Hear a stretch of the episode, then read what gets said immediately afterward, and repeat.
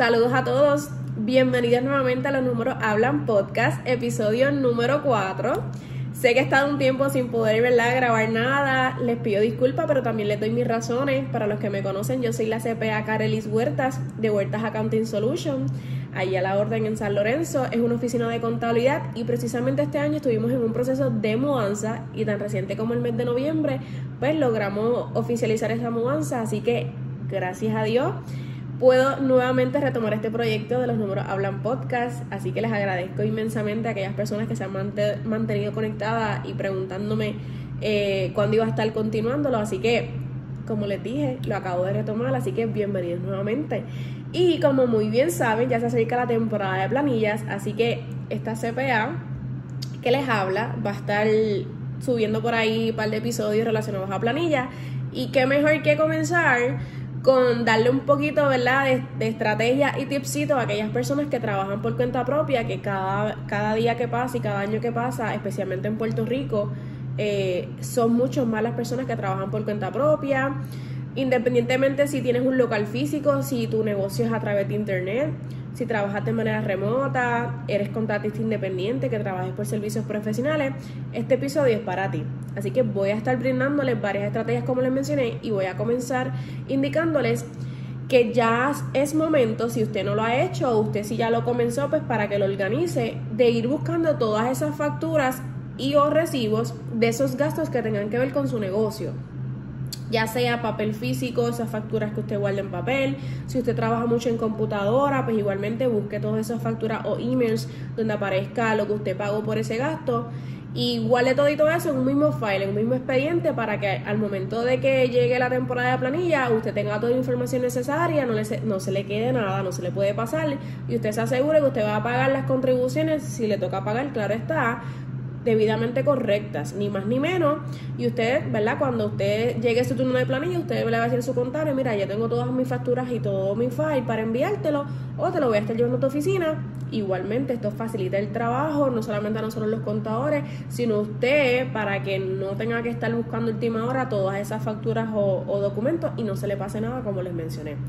Pero, ¿qué gasto o qué facturas tengo que buscar? Una pregunta que me hacen muchas, muchas personas.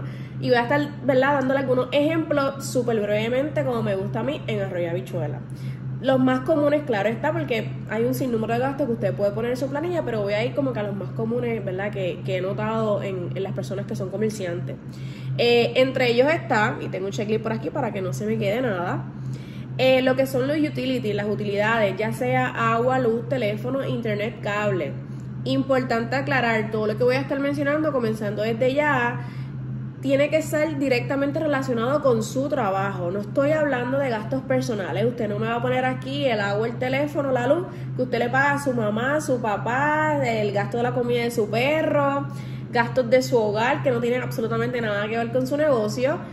No, gente. Gastos que son directamente relacionados a su trabajo. Importante destacar ¿verdad? En mencionar que aquellas personas que trabajan desde su casa, ya sea porque trabajan todo por internet o trabajan remoto o lo que sea, pues sí es que usted tiene que ya entrar en lo que es una discusión, una conversación súper importante con su contador, porque muy probablemente haya, haya uno que otro gasto que usted deba dividir, ya sea en un 50%, ¿verdad? O el por ciento que el contable determine de acuerdo al análisis, ¿verdad? Que usted le explique porque muy probablemente aquellas personas que trabajan por, por cuenta propia desde su casa, pues tienen ciertos gastos que son como que a nivel personal, pero a la misma vez usted la, también lo utiliza para trabajar como el internet, la luz, etcétera. Pero nada, usted ya ahí, si ese es su caso, consúltelo con su contador especialista en planilla para aclarar bien.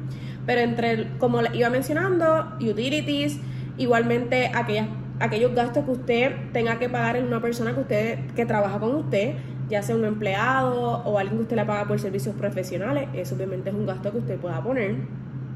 Licencias o patentes, eh, usted puede ser que tenga un negocio que usted tenga que estar pagando una licencia ¿verdad? específica todos los años, ya sea de salud, eh, aquellos negocios que obviamente pagan sus permisologías todos los años, licencias de bomberos, salud, como les mencioné. Eh, un ejemplo, aquellas personas que tienen algún restaurante o negocio que tengan que estar pagando licencias de bebidas, pillares, belloneras, todo ese tipo de licenciamiento eh, es un gasto de, su negocio que usted puede poner. Adicional a eso, usted también puede poner eh, gastos que tengan que ver con membresía, cuotas de colegiación, suscripciones.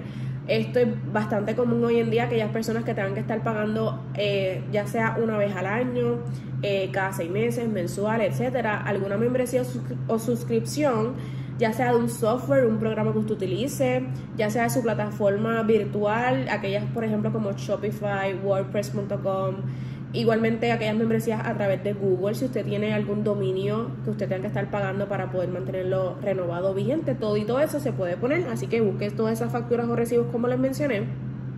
Adicional a eso, cualquier tipo de seguro, alguna póliza que usted tenga relacionada a su trabajo también, igualmente planes médicos, ¿verdad? Eh, planes médicos en el cual no se han envuelto eh, planes médicos de toda su familia, como les mencioné, si es un plan en el que esté cubierta varias personas, usted debe consultar con su contable qué parte de eso usted puede poner. Adicional a eso, gastos de auto, me explico. Eh, reparaciones y mantenimiento, ya sea mantenimiento como es lo es eh, aceite y filtro, cambio de goma, si esas gomas se cambiaron en este año, no el año pasado, gente. Usted no me va a poner el gasto que usted pagó el año pasado usted no ha pagado todavía, ¿ok? Eh, reparaciones como les mencioné. Del auto específicamente lo que es la gasolina, yo creo que es uno de los gastos, ¿verdad? Que mayormente tenemos todos, pero aquí usted obviamente tiene que hablar con su contable porque como el 99.99% de las personas, incluyéndome a mí, no sabemos guardar los recibos de, del garaje. Usualmente así mismo como nos dan, así mismo los botamos hasta en el mismo garaje. Esto es bien normal, gente. Pero ya aquí entra lo que es la transacción. Si usted paga la gasolina con ATH, pues usted puede ya ir sabiendo que en su estado de cuenta, en su estado de banco, usted va a ver las transacciones reflejadas de eso de esa gasolina que usted paga todos los meses, si usted la paga con ATH o ATH móvil. Ahora, si usted la paga en efectivo, como pues, es lo más, creo que lo más común, pues ya ahí es bien complicado tener evidencia, pero obviamente como les mencioné, ya aquí entra lo que es el análisis y la evaluación que usted va a hablar con su contador. Todas estas excepciones, pues usted debe discutirlas con su contador especialista en planilla. Otra de las cosas bien comunes, los materiales de oficina, materiales que usted utilice, herramientas de trabajo, uniforme, gente, si usted tiene que estar eh, comprando uniforme, eh, ya sea aunque sea una vez al año, eso también usted le incluye, no importa si el gasto fue una vez al año, dos, tres, cuatro, cientos de veces al año, usted debe cerciorarse de que lo que incluya de enero 1 al 31 de diciembre que sea relacionado directamente a su trabajo es un gasto que usted puede poner en su planilla. Ya aquí, ¿verdad? Creo que mencioné los más comunes. Hay un sinnúmero de gastos adicionales que usted puede deducir. Creo que se me quedó algo que también que he visto mucho últimamente en aquellas personas que trabajan a nivel de ciertos tipos de industrias como la música, entretenimiento, promociones. Eh, viaja mucho. Esos gastos de viaje que son relacionados a su trabajo también. Pero nada, como le dije, hay un sinnúmero y ya voy al, al otro tip y es que como mencioné, hay transacciones que usted va a poder ver en su estado de banco. el estado de banco de esa cuenta que usted utiliza para su negocio. Preferiblemente la que es la cuenta comercial que se supone que todo negocio tenga. Y si no, pues la cuenta personal, la cuenta que usted utilice para su negocio. Si usted alguna, alguna factura o recibo que usted no encontró, ¿verdad? No importa sea el caso. O como quiera, si usted lo tiene, usted quiere cerciorarse, busque esos estados de banco, como le dije, de todo el año, de enero a diciembre guárdelos en PDF. Ya aquí doy como que un tip fuera de lo que estoy hablando. Es importante que usted siempre guarde sus estados de banco en su computadora o los imprimo lo que sea, porque creo que casi todos los bancos, no realmente no me sé la regla específico, pero creo que todos los bancos guardan esta información por al menos 18 meses, si no mal recuerdo. Y después de eso, si usted quiere buscarle algún estado de banco para atrás, retroactivo, pues usted tiene que pagarle al banco. Cuando ya si usted lo hubiese guardado con tiempo, pues no tiene que volver a pagar por eso. Así que ese era otro tipcito fuera de lo que es la planilla. Pero volvemos. Eh, busque ese estado de banco. Yo eh, a nivel profesional soy una CPA que trabaja con planilla y una de las cosas que más facilita el trabajo y que más agiliza el proceso de que su planilla esté más rápido todavía es que, por ejemplo, con mis clientes yo le pido los estados de banco de su negocio. De enero a diciembre envíame todos, todos los estados de banco, factura, recibo, lo que sea, y nosotros trabajamos directamente con esas transacciones, ¿verdad? Para que no se le quede nada. Como les mencioné, el estado de banco es una, un informe o un documento súper extremadamente importante para lo que es este proceso, y no solamente para la planilla, sino también para que usted vea y pueda manejar, pueda analizar su propio negocio. O sea, muchas de las cosas que estoy mencionando no solamente le van a ayudar en el proceso de su planilla, le van a ayudar para poder administrar mejor lo que es su negocio.